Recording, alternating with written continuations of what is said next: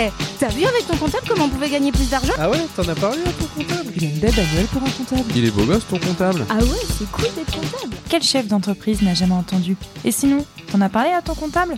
Eh oui, l'expert comptable est tout autre qu'un professionnel du chiffre aux lunettes calculettes. L'expert comptable est avant tout un médecin de famille, un conseiller. Dans ce podcast, on va s'intéresser aux parcours entrepreneuriaux de nos invités, tout en mettant en avant notre expertise sur des sujets bien précis. Croyez-moi, à la fin de l'épisode, vous n'aurez plus la même vision de l'expert comptable. Salut et bienvenue dans le nouvel épisode de Ta vie avec ton comptable. Aujourd'hui, on reçoit Boris Cadu, créateur de la filiale Innob du groupe Tesson. Boris a pour mission d'accompagner les entreprises dans leur transition numérique afin d'améliorer leur performance. Dans cet épisode, on verra combien il est important de bien s'entourer dans la vie professionnelle comme dans la vie personnelle. Pour Boris, la clé de la réussite, c'est les autres. Pour respecter la tradition, Boris nous parlera de son expert comptable et de ce qu'il a pu lui apporter jusqu'à aujourd'hui. Je vous souhaite à tous une bonne écoute. Bah, je te propose de, dé- de démarrer direct dans le vif du sujet. Et est-ce que tu as commencé déjà par écouter, écouter les premiers épisodes qu'on a sortis? Ouais, j'en ai écouté un. ouais. J'ai écouté celui-là de Chloé parce que je la connais. Ouais. En fin de compte, Chloé a... et, et Gaëtan euh, ont gardé mes enfants en, en centre de loisirs. Et euh, je les ai connus pendant 4-5 ans. Et quand j'ai vu qu'ils avaient entrepris, enfin d'abord Chloé, Ouais. bah, j'étais déjà un super content pour eux. Puis après, bah, je voulais voir un petit peu ce que Le concept le concept. Ouais. Alors, bah, alors justement, aujourd'hui, donc, on accueille dans ce podcast Monsieur Boris Cadu. Monsieur Boris Cadu, bah, on va pas, on, on va pas euh, se mentir, on se connaît bien, Boris. Ça fait quelques années qu'on se côtoie sur les sables. Euh, on va revenir justement euh, peut-être sur comment on s'est rencontrés, ce qu'on a fait ensemble, etc., etc.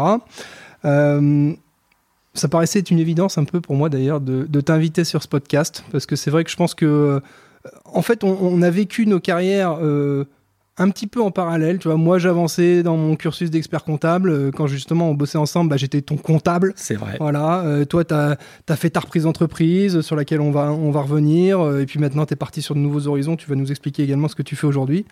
Et pour commencer, bah, je te propose de te présenter, toi. Moi Ouais.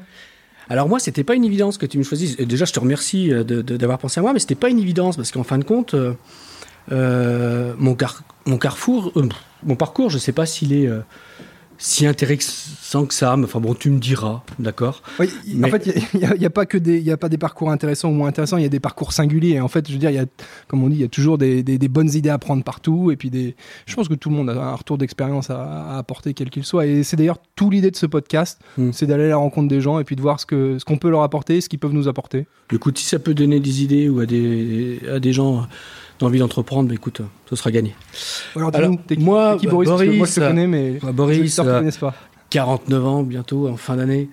Catastrophe. Euh, je suis marié avec Tiffen. J'ai trois jolis garçons, 18 ans, 11 ans et 7 ans. J'habite les Sables depuis 20 ans. Je suis pas sablé d'origine. Euh, J'espère y être adopté maintenant, mais je suis pas sablé d'origine. Euh, je suis né à Tours. J'ai fait euh, cursus scolaire et, première expérience professionnelle dans les Deux-Sèvres, notamment à Partenay avec Microsoft. J'aurai peut-être l'occasion de leur parler tout à l'heure qui m'a lancé dans le monde du web en 97. Et en fin de compte, euh, je n'ai travaillé que dans le monde du web, développement de sites internet, logiciels euh, sur, euh, sur le web, etc., depuis 97. Voilà, donc ça, ça fait à quelques années. Les choses ont changé, mais en fin de compte, pas tant que ça. On s'aperçoit que le- une adresse IP qui existait en 97, c'est encore la même adresse IP, donc il n'y a, pas tant de différence que ça. Et je suis content d'avoir connu euh, toutes les progressions du web, tu vois, si Ouais. tu veux. Hein, quand, quand je vois les jeunes arriver aujourd'hui, qui, ils, ils savent tout, mais euh, papa, il a vu la naissance du web. Ouais, c'est- vrai que c'est un sujet qu'on aborde souvent, toi et moi. et. On se retrouve souvent là-dessus. Bon, moi, je suis un petit peu plus jeune que toi, mais c'est vrai que j'ai, on a eu tous les deux euh, la chance de, de découvrir euh, l'éclosion du web il y a quelques années et puis de voir euh, des prémices du truc jusqu'à ce que ça se développe énormément et, et ce à quoi on arrive aujourd'hui. Mais nous, contrairement à la génération bah, qui arrive sur le marché du travail aujourd'hui, on a connu le bricolage informatique Ouais. et la base et mettre les mains dedans Ouais. et, et- et un peu de programmation, euh, ne serait-ce que sur les calculatrices, des fois sur l'ordinateur, mais tous ces démarrages et ces débuts de l'informatique, on l'a connu et, euh, et c'est vrai qu'à chaque fois, on, on parle un peu comme des vieux cons à chaque fois quand on dit ça, mais on dit ouais, nous on a vécu ça. Ouais, on a vécu ça. ouais. C'est un peu caricatural, mais euh, manger des pizzas froides à 2h du matin dans une salle serveur, j'ai fait quoi. Je le referai pas, je suis honnête avec toi. Ouais. Je le referai pas, mais je suis content de l'avoir fait. Mm. Parce que, waouh, ce qu'on a appris quoi. Ce qu'on a appris. Ouais, euh, organiser des petites euh, sessions euh, LAN réseau au fin fond d'une classe scolaire euh, toute pourrie et, et puis à demander pourquoi le réseau il fonctionnait pas et puis mettre les mains dans les câbles et, et pour que ça fonctionne ça on a fait ouais. Ouais, on Ouais. a appris à chercher en fin de compte. Je dis pas que les jeunes aujourd'hui savent pas chercher ou que nous c'était mieux, non, je suis pas dans ce débat-là. Mais voilà, je, je- je- en tout cas, je suis content et fier d'avoir vécu ces expériences. Ouais. Donc toujours est-il, donc toi tu évolues dans le monde de l'informatique.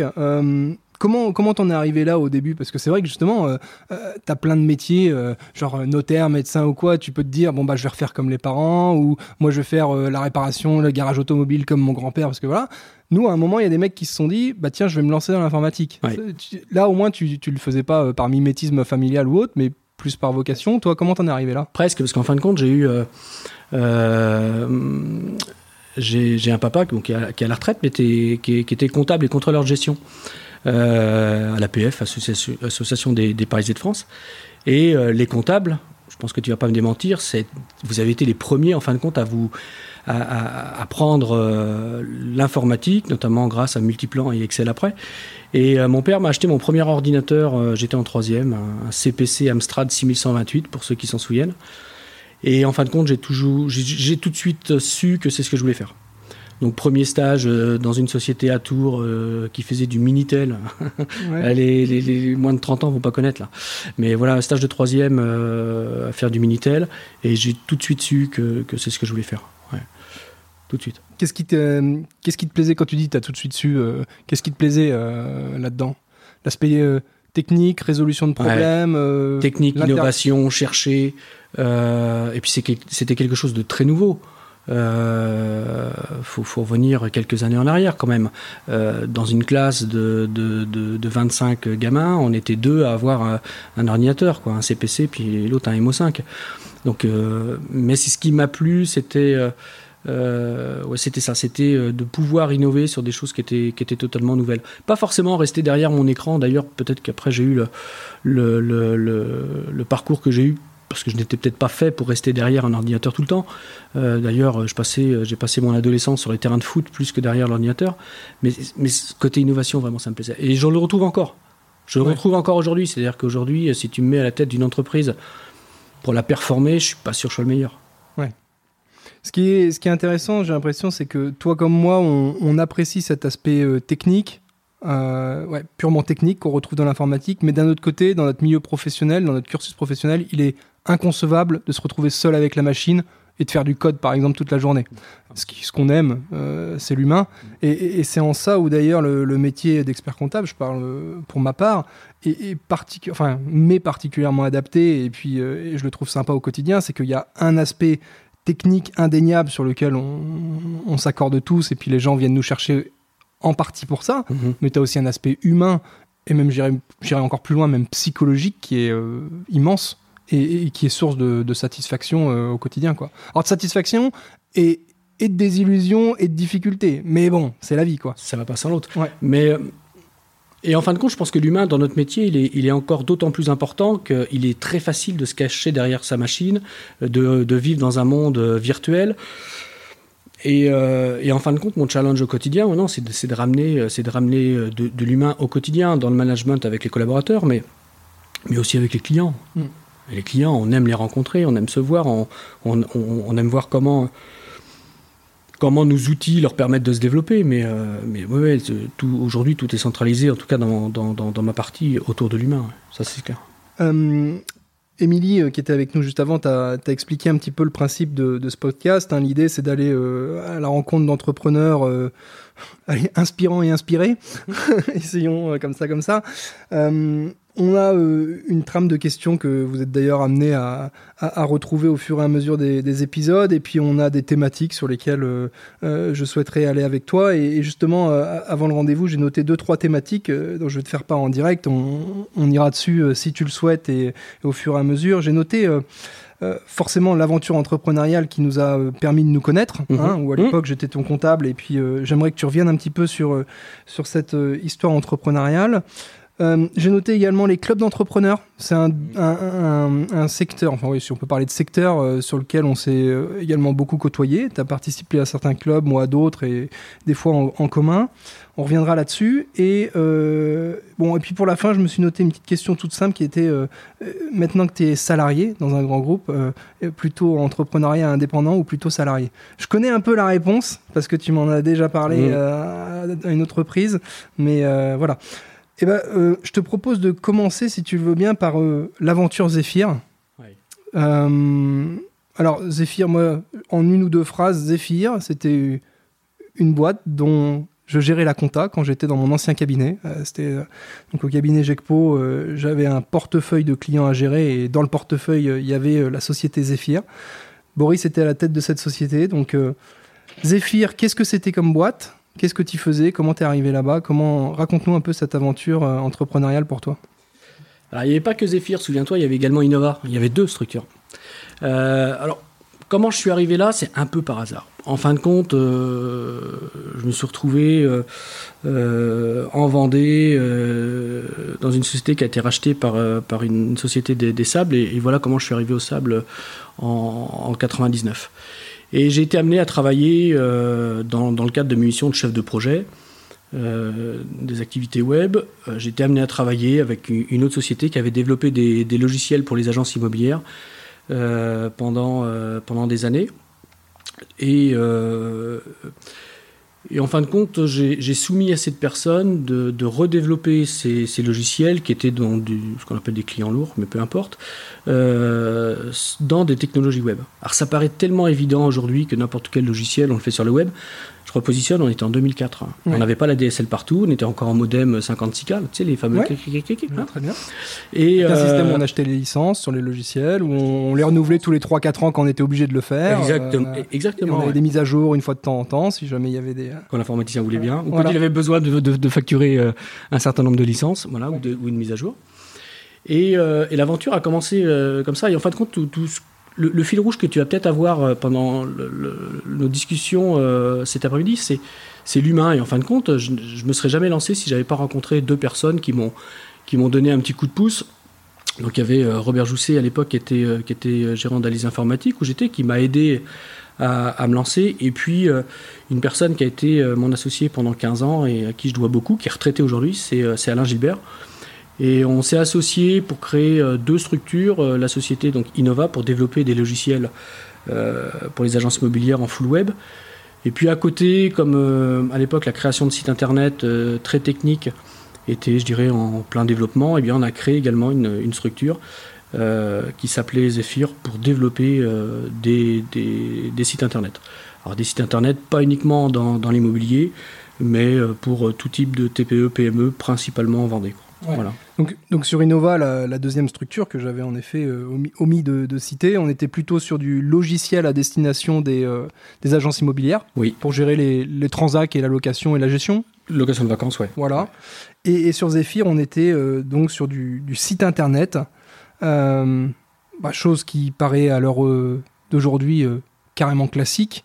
Mais, enfin, je dis carrément classique parce que ça dégorge de pubs sur internet, euh, montez votre site web par-ci, euh, avec Wix, votre site web en un. Vous, vous étiez plutôt, je l'imagine, tu vas pas me dire le contraire, sur de la prestation personnalisée avec euh, plutôt du site un petit peu plus haut de gamme. Alors, que du personnalisé. Puis de toute façon, de 2004 à 2014, 2015, c'était pas si facile que ça de faire un site internet. Fallait être technicien. Euh, et nous, le, positionnement qu'on avait, c'était euh, c'était de faire des sites internet qui étaient euh, intégrés dans les systèmes d'information des clients. Donc moi, ce que j'aimais, j'ai des, aventures fabuleuses avec Simtapies, notamment sur La Roche, où, on avait intégré notre site qui était en relation directement avec leur gestion commerciale dans une base de données que personne ne connaissait. Ce qui fait que quand un agriculteur commandait un un, produit euh, le, le, soir à 17h, c'était directement intégré dans, dans, le logiciel de commande. Ça paraît tellement évident aujourd'hui, quoique pas dans tous les secteurs d'activité. je remets le contexte, on était en 2004, 2005, 2006 là. Ouais. Donc on, est très, on était très très peu à l'époque. puis ça paraît, euh, ça paraît évident comme tu le dis aujourd'hui. Alors ça paraît évident intellectuellement, Mais dans la mise en pratique et l'implémentation, je me rends compte, moi, auprès de tous mes clients TPE, PME, que c'est loin d'être une évidence. C'est-à-dire que c'est évident parce que tout le monde a compris les enjeux, les besoins, et on sait que ça existe et on sait que c'est possible. Mais par contre, entre le mec qui dit je sais que c'est possible, machin, et je l'ai mis en place chez moi avec telle solution et ça fonctionne, il y a un monde. Oui, ça dépend, ça dépend en fin de compte des filières. Euh, euh, aujourd'hui, je travaille plutôt dans, le milieu de la supply chain, donc entrepôt, logisticien, euh, transport, etc. on en est encore là. Enfin, il y, a encore de belles choses à faire parce que parce que les logiciels sont plutôt habitués à travailler chacun dans leur coin et pas à communiquer entre eux. Je ne veux pas dire que je retrouve euh, dans ce milieu-là l'informatique que j'ai trouvée il y a 20 ans dans le monde immobilier, mais, mais pas loin. Quoi. Euh, ce qu'on a créé pour les agences immobilières, c'est quand même des... quand, une agence rentrait son bien sur le logiciel, quelques années après, en automatique, elle était diffusée sur, sur les, différents, les différentes plateformes. Aujourd'hui, ça paraît évident. Je, remets dans le contexte. Là. Sur, alors, tu me disais, on, était sur la gestion locative. Hein. Oui. Voilà. Euh, il y a une boîte locale qui fonctionne pas mal, euh, qu'on a été amené à, rencontrer une fois pour, euh, pour d'autres raisons. C'est la boîte IMO. Ça te parle? Ah, bien sûr. Sur la roche. en effet, j'ai eu une démonstration du produit. ça paraît d'une simplicité enfantine et d'une efficacité hors norme. Hmm. Qu'est-ce que tu peux nous, nous en dire là-dessus? C'est quelque chose que que tu connais, que tu as déjà vu en fonction Parce que j'ai l'impression qu'ils sont euh, sur le marché de l'immobilier. Euh, tu ouvres une agence immobilière, euh, quasi... c'est pas que tu es obligé, bien sûr, mais c'est le logiciel incontournable. Ouais, alors dans, la transaction, en fin de compte, il y a plusieurs logiciels incontournables, encore et toujours, même si ça fait, ça fait 5 ans que je suis plus dans, le milieu de l'IMO, mais les logiciels n'ont pas tant évolué que ça. il y a toujours eu dans, le milieu de l'immobilier des, secteurs géographiques parce que notamment pour faire de l'allocation de, l'allocation de vacances. Euh, chaque, euh, chaque territoire a, ses particularités. On ne fait pas de l'allocation de vacances au sable comme on en fait à la Baule et mmh. encore moins comme on en fait à, Saint-Trope. Donc y y a, les logiciels sont, sont vraiment différents. donc oui, et aujourd'hui, en fin de compte, l'agence immobilière qui, qui, se crée, que ce soit en location de vacances, transaction ou, gérance, mmh. elle a une panoplie de logiciels qui, qui sont très performants. Et c'est peut-être un petit peu la différence avec il y a 20 ans, c'est qu'aujourd'hui, euh, tous les logiciels sont performants. Et je le vois aussi dans, le monde de la supply chain, tous les logiciels sont performants. La différence, ça se fait pas là. La différence, ça se fait avec la relation qu'il y a avec, euh, avec ton, ton, fournisseur, ton partenaire. Mmh. Euh, est-ce que ton partenaire est juste là pour te fournir un logiciel ou il est là pour, pour te fournir un service de conseil dans l'immobilier? Tu vois? Moi, aujourd'hui, dans, dans, dans, le milieu de la supply chain, je suis pas là pour fournir un, logiciel de, gestion d'entrepôt qu'on appelle des WMS. Il y en a 50, 60, 100 sur le marché. en fin de compte, ma plus-value, elle est de bah, monsieur le client, je connais, c'est n'est pas de la prétention, mais je connais aussi bien, voire mieux le métier que vous, et je vais vous aider à vous développer. Ah oui, puis au fait, j'ai un logiciel, ça tombe bien, euh, je, vais vous le fournir. D'accord Et accessoirement, j'ai le logiciel qui va bien. Et dans l'immobilier, c'est ça qu'on avait créé. C'est qu'en fin de compte, euh, donc on avait créé, ça s'appelait pas le mode SaaS à l'époque, on appelait ça le mode ASP. Et euh, donc les, les, agences immobilières, dès 2007, pouvaient louer nos logiciels. Et c'était sur un, sur un concept, alors les quadras vont peut-être comprendre, un concept qui, qui, s'appelle, parce que je, je, le tiens toujours, Adibou. C'est-à-dire que ce que je voulais, à Dibou, je sais pas si tu te souviens, c'était le CD-ROM interactif. Je m'en souviens très bien. Et, et, et, comme tu étais un, mauvais père comme moi, et eh ben, tu voulais être tranquille, tu mettais le CD-ROM interactif dans le PC de, de, de, ton enfant qui avait 5 ans. Il savait ni, ni lire ni écrire, mais il savait servir de logiciel. Et, et, moi, ça a toujours été mon concept, c'est que l'informatique doit être au service de l'utilisateur. Donc un client qui arrive, qui, connaît le, métier de la location de vacances, il se met sur le logiciel, il n'a pas besoin de formation. Et je me souviens, quand on avait écrit ce concept, mais mon commercial, il faisait des bons comme ça, parce que à l'époque, il y a un petit peu d'abus, tu avec les OPCO, enfin qu'on appelait les OPCA à mmh, l'époque. Mmh, mmh. Bon, la, formation faisait souvent 40% du chiffre de la, société. Et puis, euh, bien, du jour au lendemain, on s'est retrouvé à ne plus avoir besoin de former nos utilisateurs. Mais en fin de compte, c'était pas vrai. On a fait autant de formations qu'avant, sauf qu'on ne les formait plus sur le logiciel, on les formait sur le métier, on les accompagnait dans le métier. Et aujourd'hui, tu vois, 20 ans après, grâce à cette expérience et expertise, eh bien, c'est ce que je fais dans la chaîne logistique. Monsieur le client, je vais vous aider à vous performer dans la gestion de votre entrepôt, dans la gestion de votre transport, etc. Ou on en parlera peut-être sur vos sites e-commerce aujourd'hui. Tu vois? La, difficulté, en fait, c'est que, et ça, je trouve, on, la retrouve dans tous les secteurs d'activité ou presque, c'est euh, comment dire, cette, euh, ces deux notions de j'ai un produit à vendre et j'ai du conseil. Et, euh, et de plus en plus, entre guillemets, le produit est presque une commodité. Et ce qui va faire la diff, et ce vers quoi euh, la société tend, c'est plus de conseils.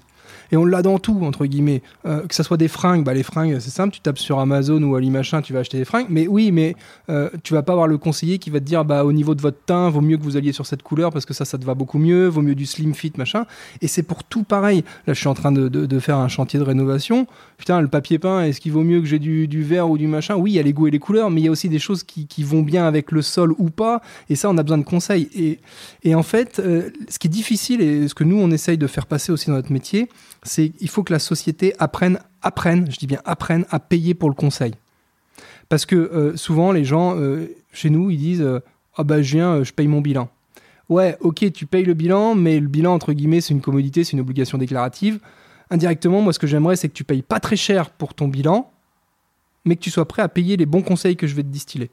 Et en fait, jusqu'à présent, alors pas tous, hein, il y en a qui s'en sortent mieux que d'autres, mais souvent, on va pas se mentir, et là je vais mettre un gros pavé dans la mare, les bilans sont surfacturés pour justement tenir compte des conseils qui sont donnés gratuitement.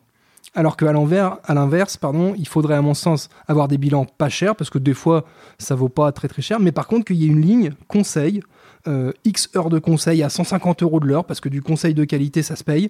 Et, ça en fait les gens sont pas forcément éduqués, prêts. Alors pas tous, hein, il y a des gens qui fonctionnent très bien comme ça. Et d'ailleurs les anglo-saxons sont beaucoup plus prêts et, éduqués là-dessus à payer du conseil. Et là ce que tu viens de dire en fait, bah, c'est exactement la même chose. C'est exactement ce que je fais euh, de- de- de- depuis 20 ans. Parce qu'en fin de compte, euh, j'ai eu la chance de voir dans la première société qui m'avait recruté donc, au Sable, à l'ISE Informatique. En fin de compte, on avait passé le- le- le- le- le- l'étape de, de l'an 2000 parce que ah, c'était la belle époque, on achetait une machine 10 000 francs, on la revendait 20 000 francs. Sauf que euh, le, le- Ouais, c'est ça, c'est tout Quand, on voit maintenant que les gars ils prennent 5%. Mais voilà, aujourd'hui on nous demande de euh, faire 10% sur Ouais. du, du matériel, c'est même pas ce que c'est même pas la marge qu'on a. Donc en fin de compte, il y a eu un, un- un rétrécissement des marges par, euh, par le, le marché d'il y a 21 ans pour plein de raisons.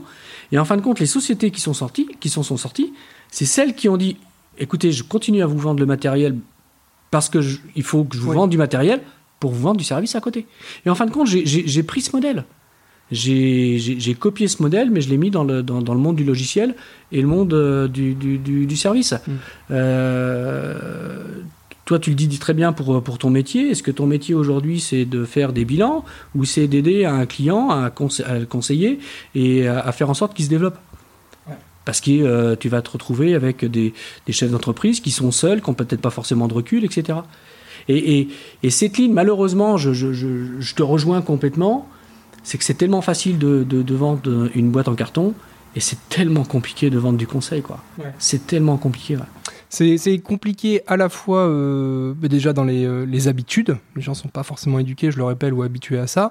Et c'est même difficile également euh, dans la valorisation. C'est-à-dire que euh, moi justement pour aider les, c'est-à-dire combien vaut mon conseil.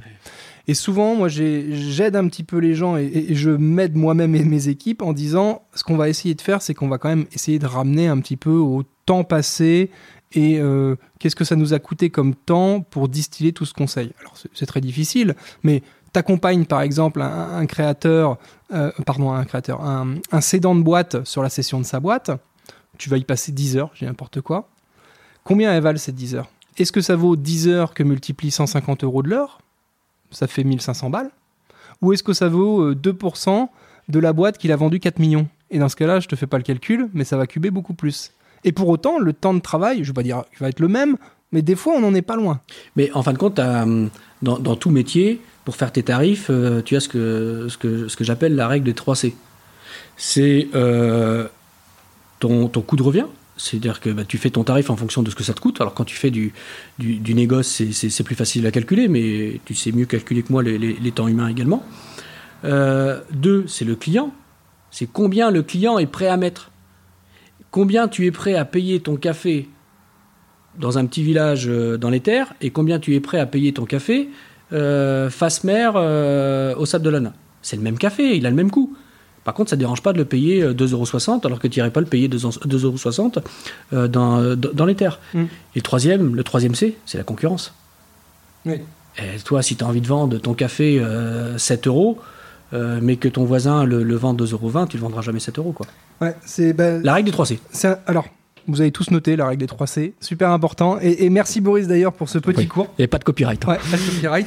Non, mais c'est tout l'intérêt de ce podcast, justement, c'est d'avoir des petites règles qui, qui peuvent paraître théoriques. Mais là, euh, justement, je, je les ai notées. Et, et si je peux me permettre de rebondir là-dessus, tu es complètement dans le vrai.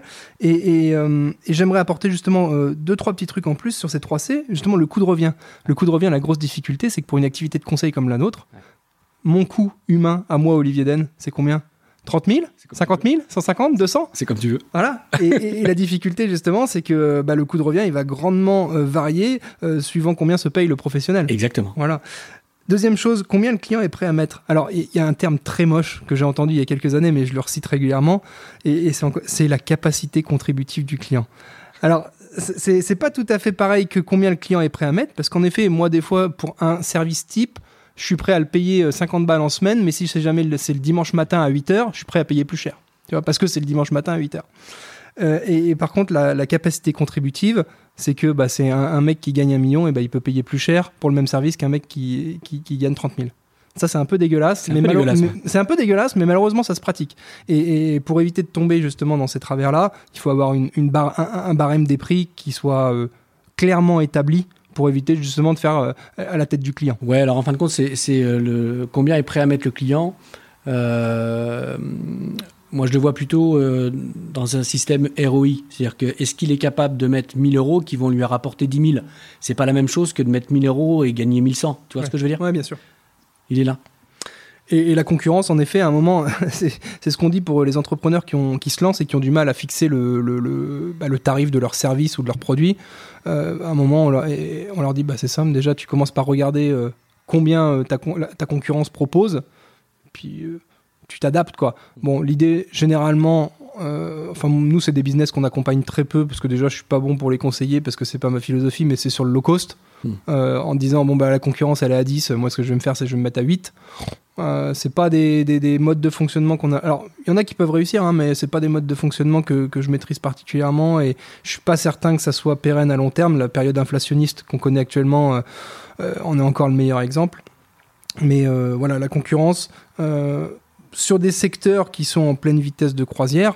Alors en effet, quand, quand c'est un secteur qui est pas mature, bah, tu peux avoir des distorsions de prix euh, énormes, mais sur des marchés matures euh, tels que celui, euh, allez, ouais, l'expertise comptable aussi, c'est un secteur assez mature. On est sur des prix, en effet, que tu viennes chez nous ou chez la concurrence, globalement, le tarif, il est à peu près, à peu près identique. Quoi. Ouais.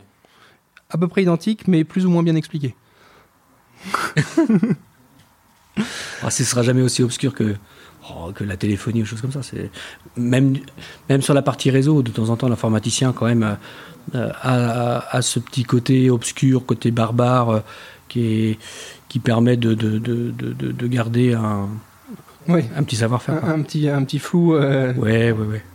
Euh, pour revenir sur cet épisode euh, entrepreneurial Zephyr, donc toi, à l'époque, tu t'étais associé, tu avais repris la boîte. Euh, moi, je me souviens que vous êtes passé quand même de, euh, je sais plus de combien de salariés à une belle petite équipe. Euh, Explique-nous cette, cette phase un petit peu de croissance. Est-ce qu'il y a eu des, des services additionnels? Parce qu'il n'y avait pas que du site internet. À la Non, fin, il y avait y a- un peu de la com également au sens plus large. La com, c'est venu plus tard, mais euh, en fin de compte, on a eu notre, notre plus belle progression euh, pour deux raisons. C'est qu'il y a eu des, des services additionnels, en, en effet, qui sont arrivés. C'est 2010, 2011. Il y a, il y a Monsieur Google qui est arrivé. Ouais. Euh, et ça, je l'avais pas mesuré en 2004. Il faut, faut, faut rester humble. hein. Et euh, donc, en fin de compte, euh, j'ai lancé une activité de ce qu'on appelle aujourd'hui web marketing, mais qui était de référencement. Enfin, de c'était de faire connaître les sites internet sur, sur Google. Donc ça, ça, ça nécessitait des nouvelles compétences. On disait souvent que les... Je me souviens avoir dit dans les années 2015 qu'il y, avait euh, huit métiers euh, chez Zephyr qui n'existaient pas euh, moins de dix ans avant. Donc là, c'est pareil, on, retombe dans l'innovation, développement. Enfin, c'était c'était intéressant. Et deux, c'était un positionnement stratégique. On parlait tout à l'heure au niveau des coûts, au niveau de la concurrence. Eh bien, moi, j'étais sur un volume de, de, coûts, de prix pour faire vivre euh, une équipe au départ de 20-25 personnes, et après 55, mais 20-25 personnes. Et je me retrouvais en concurrence pour concevoir des sites internet qui étaient 3-4 fois moins chers. Parce que le mec, il était freelance, il était. c'est pas péjoratif, c'était, c'était le réel, il était dans son garage et, et on n'avait pas les mêmes coûts, donc on pouvait pas avoir les mêmes prix. Donc en fin de compte, j'ai voulu monter en, performance les équipes, et forcément en nombre, parce qu'il y avait différents métiers naissants. Euh, pour aller chercher une certaine clientèle où je n'aurais pas les freelances comme, euh, comme, comme, concurrents. Mm. Donc ça, ça a bien marché. Après, l'inconvénient qu'on pouvait avoir, c'était... Euh, bah, au départ, on était le gros chez les petits. Oui. Et après, quand on a voulu monter d'un cran, donc avec... Véranda Rideau, par exemple, qui a été mon, le, premier client qui a fait de la, pub, la publicité sur un site internet que j'avais fait. Quelle fierté cette journée-là quand j'ai vu sur M6 vérandarideau.fr, quoi. Un site que j'avais fait. Euh, mais après, on se retrouvait bah, le petit chez les gros. Quoi. Et on se retrouvait en concurrence avec euh, les Nantais et surtout les Parisiens. Hmm. Donc, euh, pas toujours très simple. Mais voilà, en, fin de compte, il y avait deux raisons à ça. C'était il y avait des services additionnels et puis et c'était un positionnement clair de, de, de, marché que, que, que, je souhaitais, que je voulais quoi. Alors justement, sur cette aventure entrepreneuriale, s'il y avait des choses à, à, à, faire ou à ne pas faire ou un conseil à donner à, à destination d'un jeune entrepreneur qui souhaite se lancer euh, Qu'est-ce que tu aurais à dire? C'est large hein, comme question. Ah ouais, parce qu'il y en a plein, mais de notre côté, euh, euh, c'est pas prétentieux hein, de vouloir donner des conseils. je pense que c'est le, le, premier conseil, ce serait de ne pas se sentir indispensable. Euh, je vois euh, beaucoup de, dirigeants autour de moi qui veulent, euh, qui veulent tout faire, pas déléguer, qui, et qui consciemment ou inconsciemment ont une, certaine démarche de je suis indispensable à l'entreprise. Je pense que, je, dis clairement depuis 20 ans et encore tous les jours aujourd'hui, n'importe qui, enfin personne ne doit être indispensable dans l'entreprise et moi le premier. Hmm. La deuxième, c'est bien s'entourer. Moi j'ai eu la chance en fin de compte. Je te, je te parlais tout à l'heure de de, de rencontres humaines. Euh, moi, il y a des gens, c'est clair, je, je, ne serais pas euh, la personne que je suis euh, aujourd'hui comme entrepreneur si je n'avais pas rencontré ces gens. Alors je vais te les nommer, c'est des, des, des, gens locaux, donc mais des gens comme Miguel Joncher, Michel Gup et, Gilles Salé, c'est des gens. Alors ça te fera peut-être ta transition avec EDO, mmh, peut-être. ouais, tout à fait. mais c'est des, des, gens. Euh, moi, je suis arrivé chef d'entreprise un peu par hasard. Hein. Moi, j'ai eu une idée, euh, j'en ai parlé. Euh, j'ai pas trop réfléchi. C'était l'année où mon premier garçon naissait, en 2004, et c'était l'année où, je faisais construire. Et je dis à ma femme, qui est devenue mon ex-femme après, mais ça c'est une autre histoire, ciao, je démissionne, je monte ma boîte, quoi. Tu vois, je sais pas si je le ferai aujourd'hui euh, à 49 ans, avec une certaine responsabilité, euh, trois enfants euh, à la charge, etc. Il y avait une petite part d'inconscience quand même. tu vois mais ce, ce, que je me rends compte quand même, c'est que cette histoire, je sais pas si je le referai, moi je commence à me le dire sur plein d'autres choses aussi. D'ailleurs, je repense à des trucs que j'ai fait à Angers à l'époque avec les copains, machin. Je dis, mais comment j'ai pu faire ça? Alors, pas forcément des trucs professionnels, au contraire, hein, c'était clairement des trucs, des conneries d'étudiants. Mais je me dis, comment j'ai pu faire ça à l'époque? Euh, On n'avait pas les mêmes charges de famille, on n'avait pas la même expérience, c'était pas la même période. Il y avait des trucs à l'époque qu'on pouvait faire euh, qu'on ne pourrait absolument plus faire maintenant. Donc, ouais, ouais, cette histoire euh, de. Je sais pas si je le referai. Si tu l'as fait, la merde. C'est toi qui l'as fait. Je l'ai fait. Et tu vois, donc c'est là où je voulais en venir, c'est que je l'ai fait un petit peu par hasard, un petit peu dans une certaine insouciance, inconscience. Mais je me sens, j'avais un, un, gros problème que je, porte encore d'ailleurs, mais et, ce sera peut-être mon deuxième euh, ou troisième conseil, c'est croyez en vous quoi. Moi, je me sentais pas légitime parce que j'avais pas fait les études, euh, j'avais pas fait subdeco, j'avais pas fait tout ce que tu veux quoi, et euh, j'avais pas fait central. Enfin, je me suis juste retrouvé chef d'entreprise, je le dis, je le répète, parce que j'ai eu une idée et que j'ai pas réfléchi, j'ai foncé. Et donc, euh, je, je, me sentais pas légitime euh, euh, avec mes pairs, tu vois. Et les trois personnes que je t'ai nommées tout à l'heure, eh bien, en fin de compte, très tôt, ils sont venus me taper sur l'épaule et ils m'ont dit, mais au fait, le business, ça marche? Et j'étais là, mais pourquoi ils me parlent? Ils sont gros, moi je suis tout petit, quoi. Mm. Et en fin de compte, euh, ils, ont été amenés inconsciemment. Je suis pas sûr qu'ils le sachent. Enfin, je sais que j'en ai parlé à Michel euh, Gup des Codes Rousseau, mais je suis pas certain qu'ils aient eu euh, conscience de l'impact que ça a eu chez moi sur la, prise de confiance. Tu vois? Ouais, bah, c'est toute la force des grands. Et c'est vrai que les trois personnes que tu cites, bah, pour ceux qui, qui connaissent pas ou qui écoutent ou qui découvrent, mais Google Joncher, bon bah Ilium, hein, Ilium Leclerc, vous connaissez. Euh, Michel Gopp euh, de chez euh, Code Rousseau, voilà, que j'ai été consulté moi aussi quand j'étais euh, à, à- à EDO dans une situation pour avoir ses conseils, justement parce que je savais de bons conseils. Puis Gilles Salé, euh, l'entreprise AMP, euh, un des leaders euh, européens ou voire mondial, je sais pas, de, des plateaux télé. euh, c'est une boîte locale mais énorme, énorme. Donc des, des- des entrepreneurs euh, re- reconnus et avec une expérience euh, longue comme le bras. Et, et surtout euh, des gars, euh, pour les avoir rencontrés moi aussi et côtoyés dans Mm. diverses situations, plutôt bienveillants et très accessibles. Alors c'est ce que j'allais dire. C'est Mm. qu'en fin de compte, ils sont bienveillants parce que aujourd'hui la mode là, quand tu crées ta boîte, c'est de chercher du capital, des, Mm. des, des- des levées de fonds, etc. Et bon, je connais ça depuis 2000 hein, avec la bulle Internet. Il y a quand même, Ah, je mets un pavé dans la mare moi aussi. Il y a quand même pas mal de rapaces quoi, tu vois.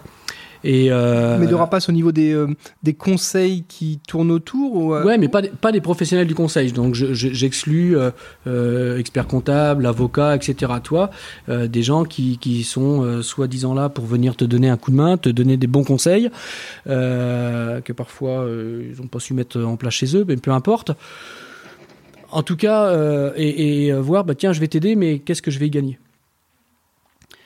Euh, Miguel, Michel euh, et Gilles, c'était pas du tout dans cet esprit, quoi. Hmm. Tu vois, c'était, euh, bah, écoute, ch- chapeau, t'es un entrepreneur, bravo. Euh, je sais pas si on va t'aider, mais en tout cas, on va discuter avec toi. Et, et sans le savoir, ils m'ont ils m'ont beaucoup aidé, ils m'ont donné confiance.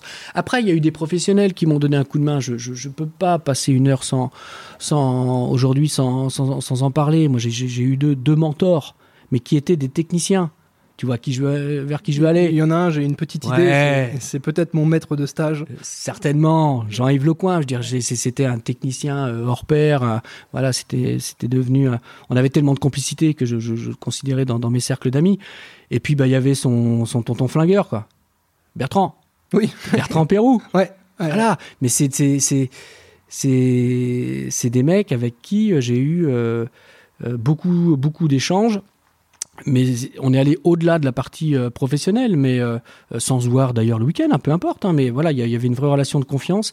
Et euh, voilà, enfin, toi, ce là où je peux résumer un petit peu, c'est que moi, mon, aventure euh, entrepreneuriale, c'est des rencontres.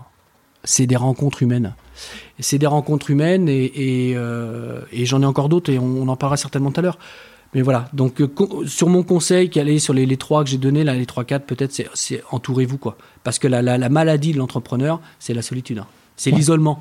C'est Oui. l'isolement. C'est l'isolement, la solitude, et on on va revenir justement sur les clubs d'entrepreneurs. Euh, La, la- la- comment dire, la transition est toute faite. Euh, ça m'a fait plaisir que tu, tu parles bah, non seulement de notre euh, connaissance et, euh, et mentor commun en la personne de Jean-Yves Lecoin, mais expert comptable. Euh, ça prouve bien aussi que la relation avec l'expert comptable et l'avocat ne peut pas se résumer à une simple relation de client-fournisseur. Je n'y crois pas. Voilà. Et, et quand on voit une certaine génération d'entrepreneurs, alors c'est pas qu'une question de génération, c'est une certaine typologie d'entrepreneurs qui va consi- considérer et puis euh, choisir son expert comptable ou son conseil comme un simple fournisseur de bilan ou de conseil ou les deux, ça peut pas marcher quoi. Ou en Non. tout cas, c'est pas comme ça nous qu'on. Moi, sur les relations qu'on a eues, Olivier, quand tu disais que tu étais mon, mon comptable, mais tu étais au- au-delà d'un comptable, je sais plus dans quel parcours euh, tu, Je devais être stagiaire euh, comme euh, comme Ouais. Émilie actuellement. ouais. Euh, en- en- moi, ce que j'ai apprécié dans, notre- dans notre relation, euh, Olivier, c'est le fait que tu t'intéresses à mon métier et tu t'intéresses à moi. C'est-à-dire que euh, nos TPE, nos, TPM, nos, nos, nos PME, on n'est pas, pas au CAC 40. Nous, je veux dire, nos boîtes, elles sont comme on est nous. La boîte, elle ressemble aux dirigeants.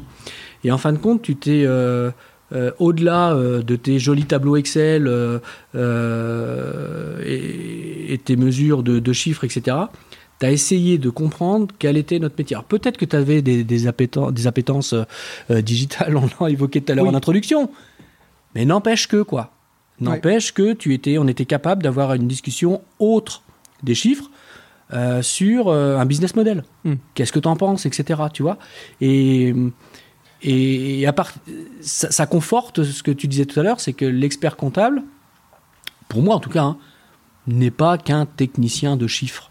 Ouais, tu, tu disais justement tout à l'heure, euh, croyez en vous. en fait, pour croire en soi aussi, il y a une solution simple, c'est d'avoir des compétences techniques indéniables. C'est-à-dire qu'à partir du moment où tu as la technique, tu as le savoir-faire, on pourra jamais te l'enlever. Voilà. Après, il y, a des- il y a des mecs qui sont des méga experts, hein, autre chose. Mais déjà, euh, comme tu le disais tout à l'heure, on n'est pas des boîtes du 440 et la plupart du temps, euh, tu fais ce que tu as à faire correctement sur des problématiques accessibles, ça fait le job. Tu le fais bien, voilà, on n'est pas sur des trucs hors normes. Après, il y, a une autre chose, c'est le savoir-être, donc à la fois en termes de relation et d'échange avec le client. Et nous, il y a un truc qui est primordial, et ça, j'essaye de l'inculquer aux équipes, c'est la pédagogie. C'est- Et, ça, c'est. J'ai engueulé mon informaticien plus d'une fois là-dessus. Pourquoi? Parce que moi, quand j'explique un bilan, le client, il part pas de la pièce sans avoir compris son bilan. Et si ça doit durer une heure et demie, ça durera une heure et demie. Et de la même manière, quand l'informaticien il vient de remettre en, route ma baie de brassage ou je, ne sais trop euh, quoi, je veux que quand il s'en va et que je lui signe le bon de réception du truc, j'ai compris ce qu'il est fait. Je lui demande pas de, enfin, je vais pas le contrôler, je demande juste qu'il m'explique et que je comprenne. Pour moi, c'est primordial. Tu sais, je, t'évoquais tout à l'heure que le, commercial, il avait fait un premier bond quand je lui ai dit on ne vendra plus de formation sur les logiciels. Euh, le deuxième le commercial a fait un deuxième bond quelques années plus tard. C'est quand je lui ai dit quand on fait du référencement, on va expliquer à nos clients ce qu'on fait dans le référencement. Alors, deuxième bond, quoi. Mais non, euh, euh, c'est comme de la notre secret. C'est notre secret Bah oui. c'est c'est de la transmission. En fin de compte, le client, il va le faire tout seul. Et je lui dis non, tu te trompes.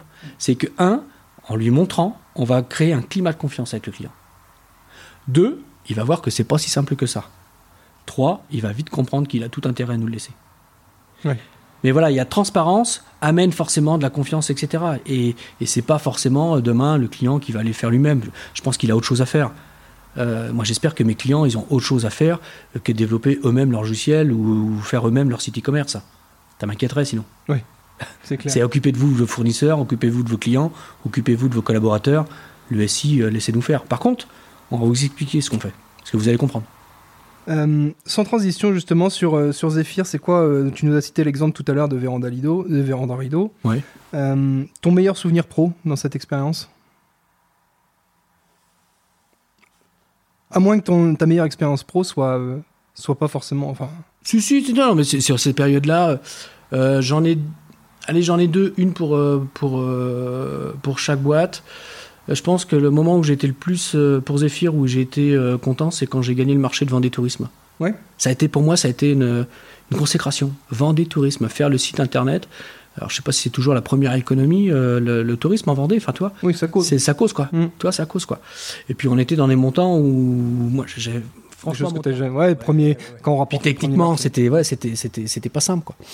Euh, c'était pas simple techniquement et c'était pas pas simple en termes de cohésion pour euh, travailler avec les différents offices de tourisme, leur faire comprendre que bah, le, si- le site du, du CDT à l'époque était pas là pour pour pomper toutes les informations, mais pour être un complément. Donc euh, il y avait il y avait ouais, il y avait un vrai challenge.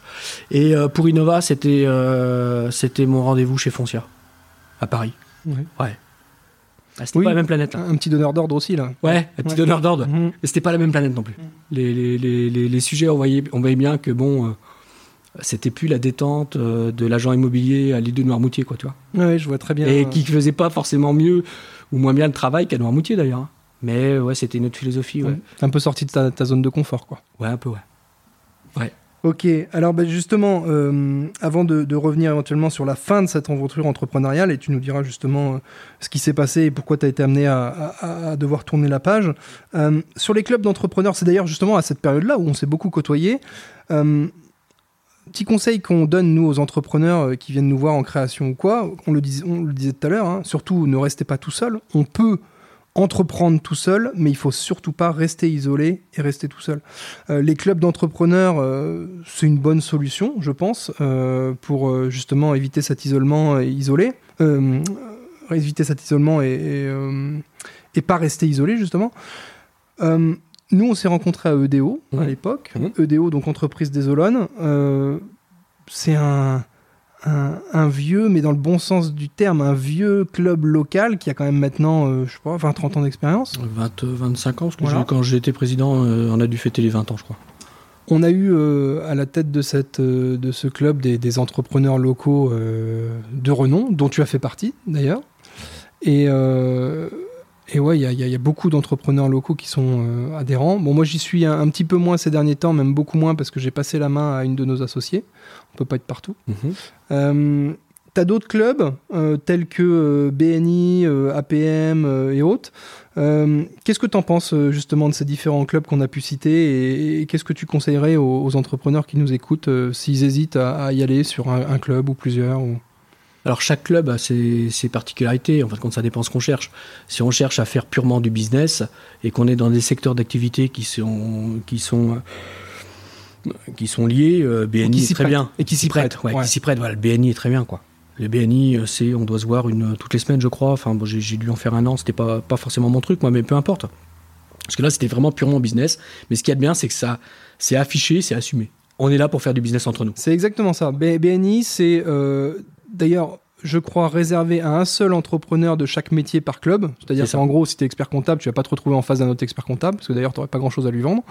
Euh, et, et c'est ce qui permet de favoriser le business. Et comme tu le dis à juste titre, et c'est d'ailleurs ça sur lequel on ne s'est pas trop retrouvé, nous, euh, au cabinet, c'est je viens faire du business. Je suis pas là pour enfiler des perles, j'envoie de la carte de visite et puis on y va. Quoi. Ouais. Et, et, puis il y a les horaires aussi, je crois que c'est tôt le matin, tôt le matin. et assez souvent. Ouais. Bah oui, parce qu'en fin de compte, ça ne doit pas euh, empiéter sur ta journée de travail. Ouais. Ouais, enfin, ça donc ça se fait avant. Quand tu tapes des rendez-vous euh, donc BNI à 7h30 ouais. et que le soir, tu as les AG à 20h, bon. Euh, ok. Donc BNI, euh, ok. EDO, EDO, bon. bon, EDO, club. J'ai de... envie de dire incontournable localement. Localement, c'est-à-dire qu'en fin de compte, dans, tout, dans, toute, euh, dans toutes les villes, tu as un EDO, euh, c'est les herbiers entreprises aux herbiers, achats entreprises aux achats, oui. comme ça on en a dit, puis APY, je crois, à La Roche. Ben, ouais, incontournable, parce qu'en fin de compte, ça permet de, de, rencontrer ses pairs sur le territoire et d'avoir des problématiques de territoire. Et de pouvoir échanger.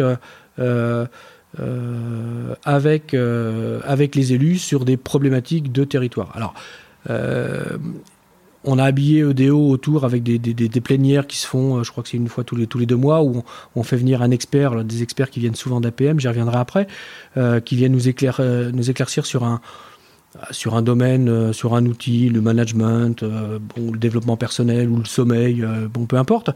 Euh, mais la finalité de DO, c'est d'avoir un, un, un, groupement de d'entrepreneurs, on se disait agitateur d'idées, on était un peu l'œil économique, enfin on est toujours l'œil économique, euh, c'est que j'y suis moins comme toi, donc euh, euh, après y avoir passé dix, dix, dix années, dix belles années, j'ai lâché la main aussi, euh, on est les agitateurs d'idées, l'œil économique des élus. Et d'ailleurs, ma plus belle réussite, qui, qui n'est pas liée à moi, qui est un héritage de tout le passé, c'est euh, quand, le maire, Yannick Moreau, est venu nous proposer en disant bon, on va sortir l'économie de la ville pour la mettre dans l'agglo. Donc on va créer une SEM pour faire des simplifications administratives, etc. Et euh, nous, SEM, enfin nous, Aglo, on vous propose de créer la SEM et de mettre EDO associé actionnaire à la SEM.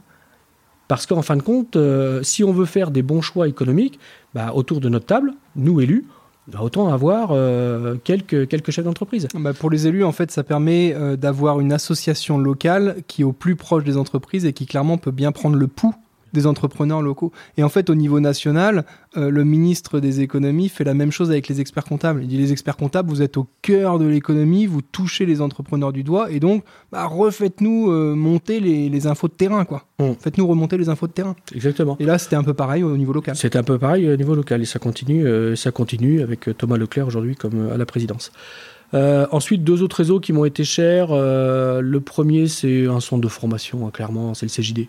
Voilà. Oui centre des jeunes dirigeants, euh, passionnant sur un, certain volet comme ODO, hein, des rencontres de, chefs d'entreprise, euh, mais euh, avec un catalogue de formation quasi obligatoire chaque année. Donc il doit y avoir 3-4 forums par an au, sein du CJD et avec des, formations de haut volet. Alors ça peut être savoir analyse financière, savoir lire un SIG, ça peut être développement commercial, ça peut être alors moi une une formation que, que j'ai suivie pendant 7-8 ans et qui, qui a changé une partie de ma vie, hein, euh, qui, qui c'est clair, s'appelle Enneagram, c'est un outil fabuleux de, de, développement personnel.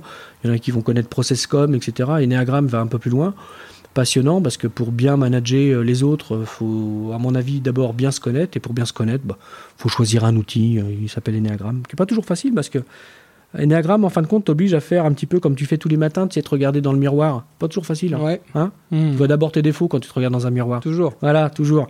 Bah, ça, c'est ça, c'est ça, c'était euh, c'était intéressant. hein. Ça, c'était très intéressant.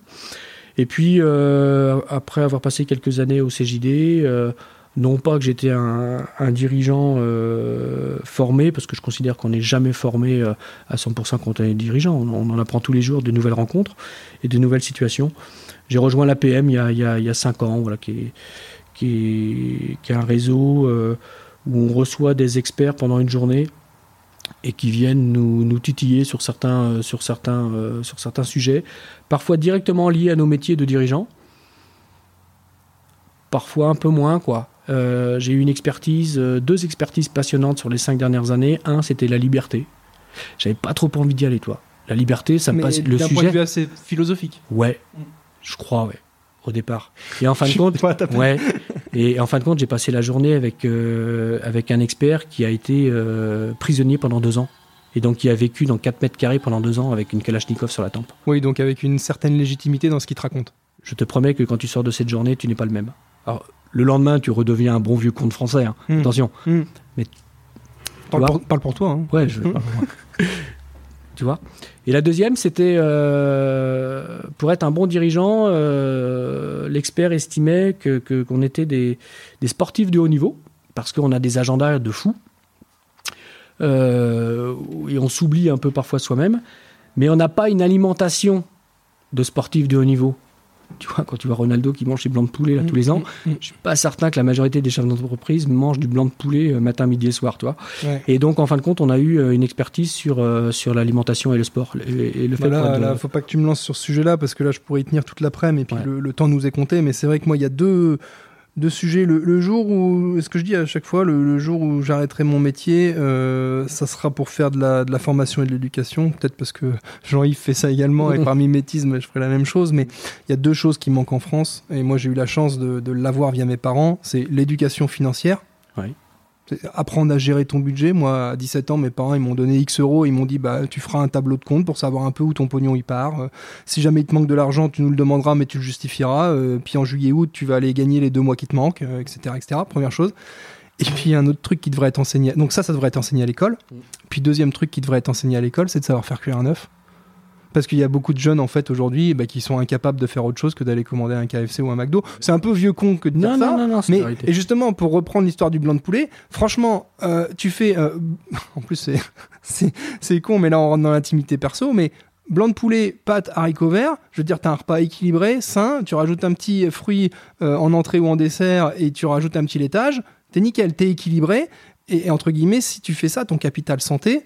Alors, t'es pas obligé de manger ça. Enfin, ce principe d'équilibre alimentaire, il faut qu'il soit enseigné à l'école.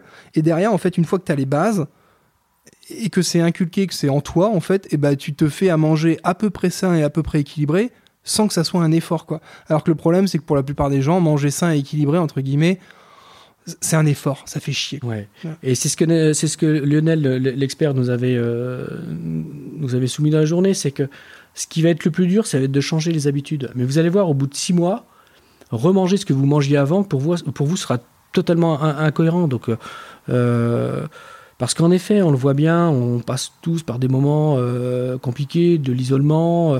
bah, quand tu es en, en- pleine santé, c'est-à-dire que tu fais du sport, tu manges, tu dors bien, parce qu'il y a des techniques pour bien dormir. J'en parlais tout à l'heure à EDO, j'avais fait venir moi un expert pour nous sensibiliser sur le sommeil. Et puis pareil, qu'il nous faut un peu d'amour aussi. Si quand tu as ces quatre composantes, mais bon sang, tu es bien armé le matin pour aller bosser. Si, si, si tu manges mal, si tu dors pas et si tu fais pas de sport, tu te tires déjà une balle dans le pied pour aller. Mais enfin, comment veux-tu être performant quand tu vas aller voir tes clients ou tes collaborateurs ou, ou, ou ton banquier, enfin tes, tes fournisseurs? Tu vois?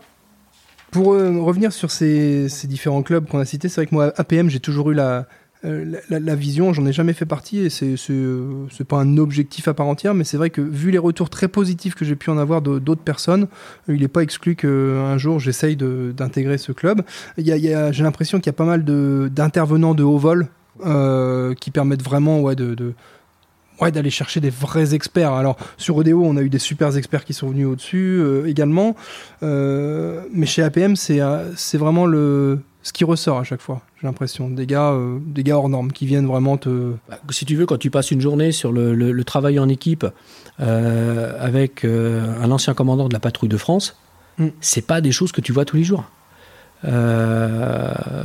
Donc, je te Qui parlais pas de- une commandante? D'ailleurs, non un- Parce que nous, on, on a eu justement à la dernière AG de l'ordre des experts comptables euh, Virginie Guillot, qui est une ancienne, euh, alors je sais pas si ça se dit commandante, peu importe, je le dis, euh, commandant de, de la patrouille de France, et d'ailleurs la première féminine, je crois avoir été. euh, et c'est vrai que c'était des parcours euh, euh, inspirants, ouais. C'est inspirant, ouais, c'est ça, ouais.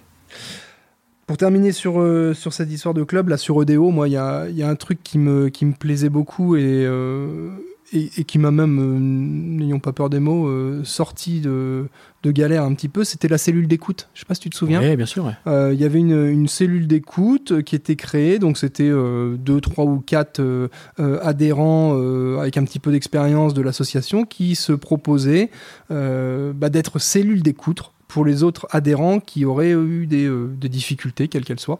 Et c'est vrai que moi, à l'époque, euh, j'avais, euh, dans mon début de parcours entrepreneurial, mon premier souci RH, un premier licenciement à faire. Alors, tu es là, quand tu es tout seul, tu jamais pratiqué. euh, puis, pas un licenciement, tu sais, avec une rupture conventionnelle toute simple, Mm. où, entre guillemets, tout le monde est d'accord, on tape dans la main et terminé. Là, un truc un peu plus touchy.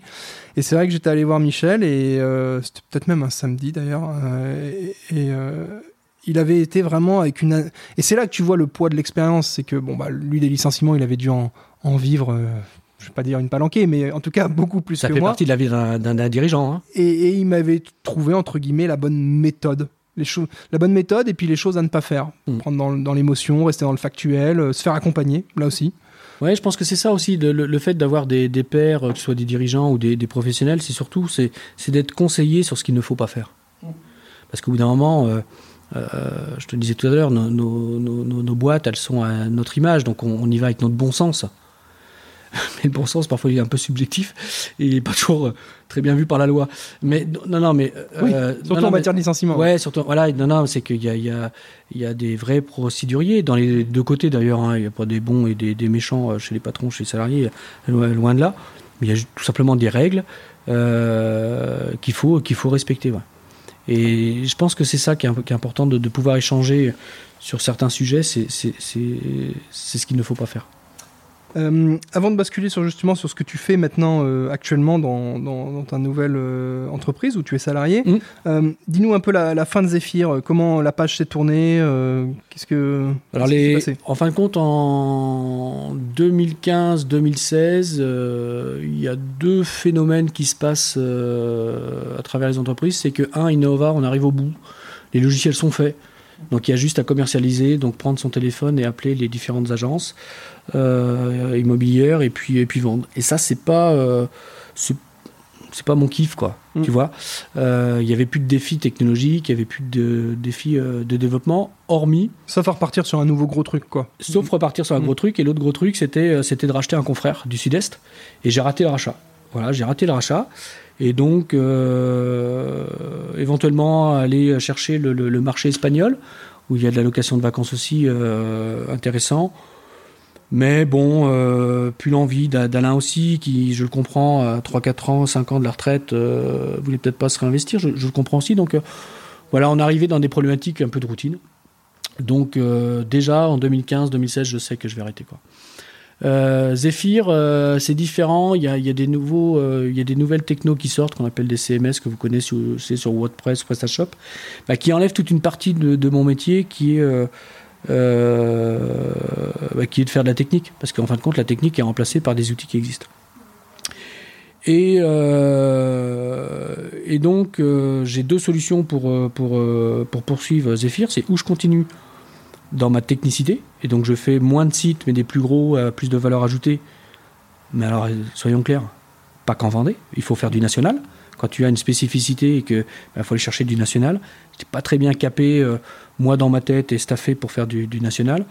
Bah, soit euh, faire du 360, c'est-à-dire euh, devenir ce que j'avais toujours détesté, c'est-à-dire une agence 360.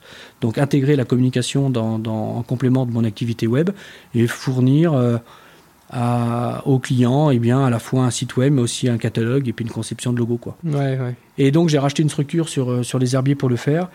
Et, euh, et je, je, je me souviens clairement dit, euh, avoir dit à ma femme à, ce moment-là, je, je, c'est fini pour moi. Voilà, je, sais que je fais ça pour Zephyr, je le fais pas pour moi. Parce que moi, aller défendre avec un client, euh, si son logo il, il doit être vert et que lui il veut du rouge, c'est pas mon truc. Ouais, c'était pour la pérennité du groupe, mais Ouais, euh, c'était pour, pour toi, la ton pérennité, mais aventure entrepreneuriale, elle avait pris un virage que tu souhaitais pas prendre. quoi. Exactement. Donc je décide, euh,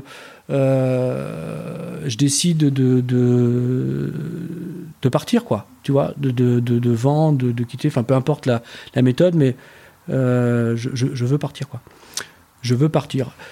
Et euh, bah, c'est pas c'est pas toujours euh, c'est pas toujours si simple. Il faut trouver euh, faut trouver les bonnes personnes. Faut euh, faut savoir aussi ce qu'on va faire après. Donc euh, euh, Tiffen en 2016 euh, quand, quand tout marche très bien, euh, je, je me dis ma femme hein, me dit non de pas vendre parce que je n'ai pas de projet derrière. Et c'est vrai que j'ai pas de projet derrière. Et euh, je pense même à quitter l'informatique, à faire autre chose, la location de vacances, parce que tiens, j'avais fait ça, j'avais fait des logiciels Mm. pendant 15 ans, je m'étais dit tiens, c'est peut-être pas mal, etc. Mais je, je, je sais pas trop, je pense aussi à partir dans les îles, enfin voilà, je, euh, pour, pour y développer une autre activité. Euh, mais je sais pas quoi en fin de compte. Je sais pas quoi. Et je, à la raison de, de, de, de, me dire non, faut pas vendre parce que je, je n'avais rien derrière quoi. Ouais. Et puis nos boîtes, euh, nos boîtes, euh, on en parlait tout à l'heure, euh, euh, c'est pas le, le, le CAC 40, ça se vend pas 13 fois euh, le BE, toi. Ouais. Donc euh, euh, les gens qui veulent être à la retraite à 45 ans, ben, tant, tant mieux pour eux, mais bon, j'espère que je, je, je, je, je- je serai en pleine possession de mes moyens à 80 balais, quoi. Et euh, bon, faut, faut, il reste longtemps à faire encore. Ouais, et puis pour prendre sa retraite à 40-45 ans, euh, comme tu dis avec les multiples de BE, etc., ça nécessite quand même de faire des, sacrifices énormes. Alors, il y en a certains qui trouvent le bon filon, qui arrivent à développer le bon concept, et, on voit des fortunes qui se font en, très très peu de temps. Mais globalement, on n'a rien sans rien, et les mecs qui arrivent à monter des, des, énormes success stories comme ça, c'est quand même des mecs qui ont bossé, passez-moi le terme, comme des chiens beaucoup.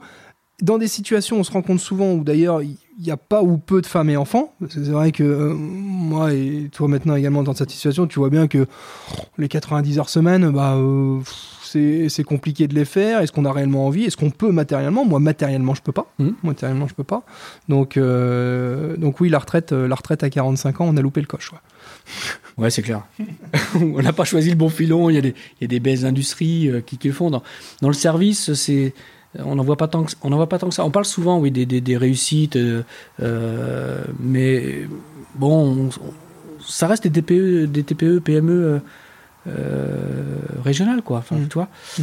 Donc c'est pas, c'est pas si. Enfin, faites le calcul.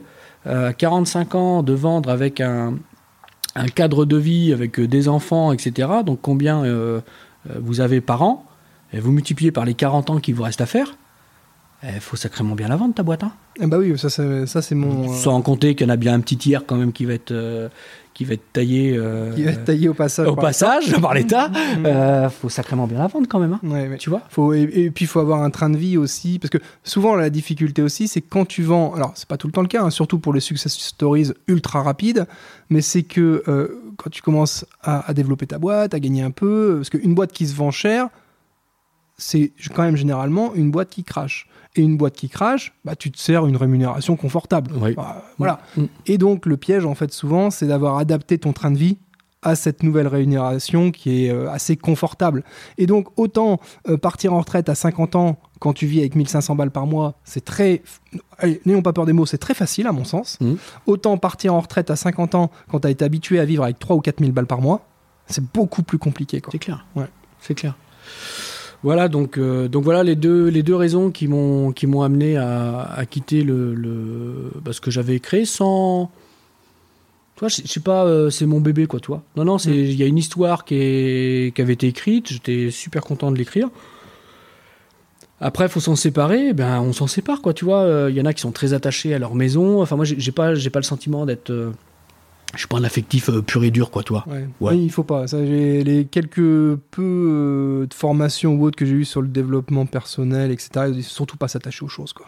Ouais, quand, quand je vois qu'il y en a qui, qui mettent des années à vendre le- leur société, qui sont prêts à vendre, puis ah non, c'est mon bébé, je peux pas le vendre. Mm. Je, je le conçois, mais alors totalement. En tout cas, c'est pas moi, quoi. Mm. Tu vois, la, la page, euh, elle a été vite tournée, et puis surtout qu'après, euh, enfin, tu, tu- tu voudras peut-être y venir, mais j'ai eu la chance de, de- de- de vivre encore une autre, une autre aventure. Ouais, alors justement, avant de revenir euh, sur cette aventure intrapreneuriale, Ouais, C'est ça ça On qu'on va y- dit. on va y ouais. Ouais, justement, avant que tu quittes le, le- tu tournes la page de, de- de- de l'en- du statut entrepreneur, je te pose la question qu'on pose à, à beaucoup d'invités, c'est euh, ton expert comptable, euh, à quoi il t'a servi pendant toute cette, euh, cette aventure? Ça peut être au début, ça peut être pendant, ça peut être à la fin. Alors normalement, l'expert comptable, il est présent à toutes les étapes, c'est ce qu'on Ouais, dit. alors il a été hein. là, il a été présent à toutes les étapes. Ça a été, ah, ça a été d'abord un soutien moral, quoi, mental et moral. Parce que tout, tout s'est pas fait simplement, et puis de toute façon tout n'est pas simple quand euh, je te dis que j'étais pas un affectif euh, au sens noble du terme, enfin quand même quoi. Et euh, et, ouais, et Jean-Yves et, et Bertrand, parce que je peux, je peux pas les dissocier. Hmm. Je peux pas les dissocier. Ont Bah, été, surtout dans le cadre euh, d'une session de boîte, Ouais. on a toujours un avocat qui intervient avec un expert comptable. Alors, sauf justement, et on revient à ce qu'on disait tout à l'heure, dans les grands groupes, tu vois, où tu as le multiservice. Et moi, je suis pas forcément un grand fan de ça aussi. J'aime bien, alors je, je peux me permettre à 36 ans de, de parler comme un vieux, quoi, tu vois. Mais euh, j'aime bien avoir l'avocat qui vient de son cabinet, qui a son savoir-faire, l'expert comptable et tout ça fonctionne en ce qu'on appelle en interprofessionnalité, plutôt que de dire euh, bah tiens tu vas prendre le bureau euh, au deuxième étage, c'est nos avocats qui sont au-dessus, tu vois, c'est pas c'est pas pareil. Bah, en fin de compte, d'internaliser, euh, c'est comme tout. hein. Il y a des avantages, des inconvénients. Euh, moi, je vais te dire, dans mon métier, je suis pas pour que les entreprises internalisent euh, leur système d'information. Mhm. Qu'ils aient un ou deux informaticiens, très bien, pour faire le quotidien. Mais pour faire le- le- l'extraordinaire, euh, moi, forcément, je vais les inciter à plutôt, euh, à plutôt euh, tout externaliser. Même si ça coûte un peu plus cher, parce que les salariés, on les paye grosso modo le même prix, et puis j'ajoute ma marge. Après, voilà, il y a, y, a, y, a, y a une réactivité en interne que tu peux avoir quand. euh, mais tout dépend en fin de compte du partenaire. Enfin, Mm. Tout dépend si tu, tu, tu considères ton, ton fournisseur comme un fournisseur ou comme un partenaire. Et quelle est la limite en fin de compte de, de, de, de, de- de l'appel que tu peux euh, lui faire au quotidien, quoi. D'accord? Ouais. Euh, donc je vois parce que là, dans, dans, dans le groupe pour, pour lequel, euh, avec lequel je travaille aujourd'hui, on a un service juridique. Alors, en plus, ce service juridique, hein, c'est un bon exemple parce que c'est tellement compliqué le, le- le- le droit entre le droit commercial, le droit euh, immobilier, le droit social. Enfin, tu peux pas trouver de toute façon un juriste euh, qui va maîtriser toute cette partie-là. Mais le fait d'avoir euh, un, juriste au sein du groupe euh, qui sait déjà te, lire les conditions générales de vente de ton fournisseur ou de ton client, c'est quand même appréciable. Parce que tu as juste à lui déposer sur son bureau, le lendemain, tu as, la réponse, etc. Toi. Mais par contre, on a eu à gérer un, licenciement il y a deux ans. On a fait un appel à un cabinet euh, oui, Spécialisé spécialisé euh, droit social. ouais, tu vois. Mais, mais en fin de compte, euh, en ayant notre propre service juridique, ça, ça- ça permet quand même de- de- d'avoir des, des bonnes discussions avec le spécialiste. Et puis moi, en tant que dirigeant, de sortir tout ça et de me concentrer sur les autres collaborateurs, les clients et les fournisseurs. Quoi. Alors justement, pour cette dernière partie entretien et le quart d'heure qui nous reste, dis-nous un petit peu maintenant euh, où est-ce que tu as rebondi, ce que tu fais et, euh, et, en quoi, euh, et en quoi ça te correspond. quoi. Alors en fin de compte, c'est un petit peu le, le- le- hasard. il y a trois ans, je rencontre quelqu'un de... Il est parti en retraite et je lui ai dit. C'est Jean-Hugues Tesson. Je, je- lui ai dit il y a, il y a- il y a un mois.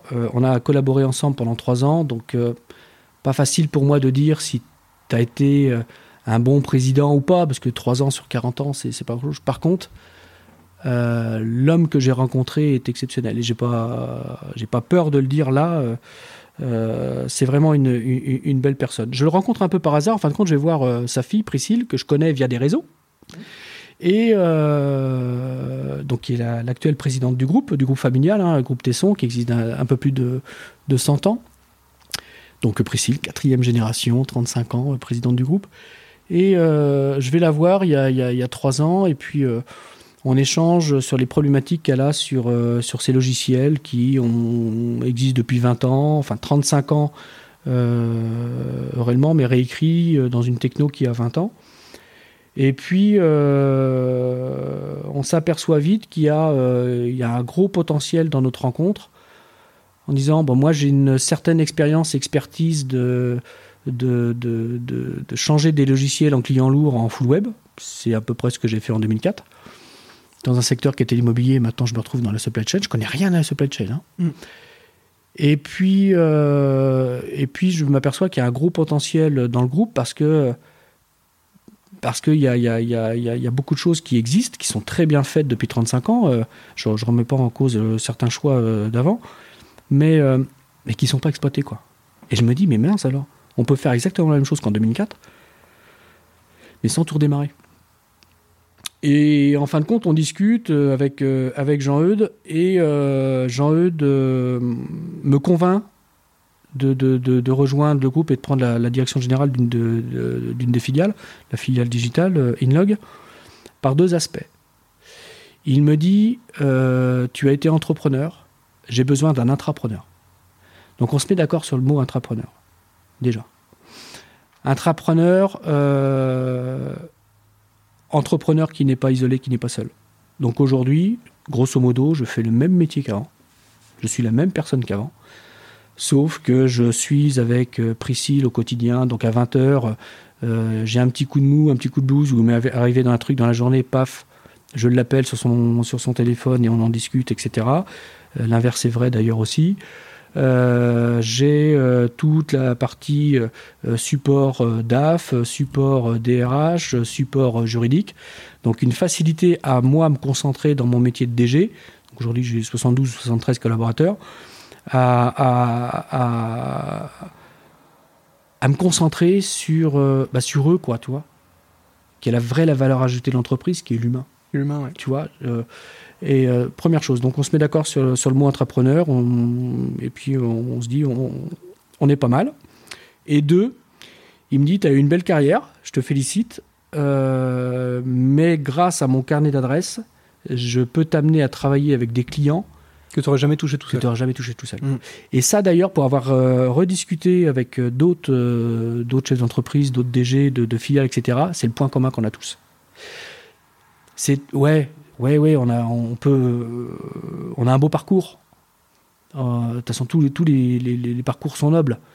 Mais aujourd'hui, c'est vrai que. En tout cas, on a fait le parcours qu'on a fait, on s'en donné les moyens, et puis. On s'en est donné les moyens, etc. Et puis ça nous a aujourd'hui, mais pouvoir discuter avoir les portes ouvertes avec des gens, euh, allez, je le nomme, Castel, 7 milliards de chiffres d'affaires, c'est des gens euh, auxquels je, n'aurais pas pu accéder. C'est clair. Alors, c'est pas mieux, c'est pas, pas mieux, c'est pas moins bien.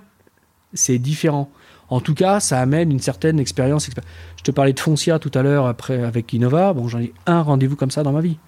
De, de, de, de, gérant d'Innova pendant 15 ans. Hmm. Euh, des Castels, il y en a, y en a, y en a quelques-uns. Et je te dis, c'est pas mieux, mais c'est vraiment différent. Et quand tu discutes avec le DG de chez Castel et qui te dit, on veut un site e-commerce, Monsieur Calu, mais nous, on n'y connaît rien du tout. Donc, accompagnez-nous du début jusqu'à la fin.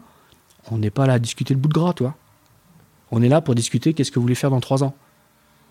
On est sur une vision euh, moyen terme, long terme, quoi.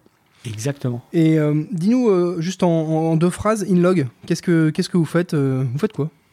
Eh ben, Alors nous, on fait des logiciels sur étagère ou spécifiques Attends, attends, attends, des logiciels ah sur étagère. Euh, moi, des ah, logiciels sur étagère, c'est j'ai ma jaquette, je prends la jaquette, il y a le CD dedans. Ouais, c'est quoi un logiciel sur. c'est ça, c'est exactement ça. Sauf que t'as plus, aujourd'hui, on a dématérialisé, plus, le, plus, le, plus le CD.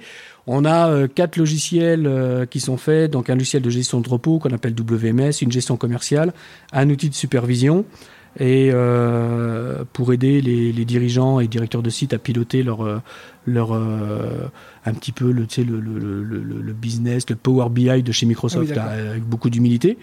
Et puis, et puis une GED.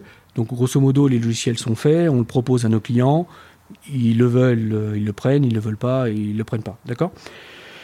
Et on a toute une partie euh, développement spécifique, dont le développement d'applications ou développement e-commerce, où euh, le client arrive avec une problématique.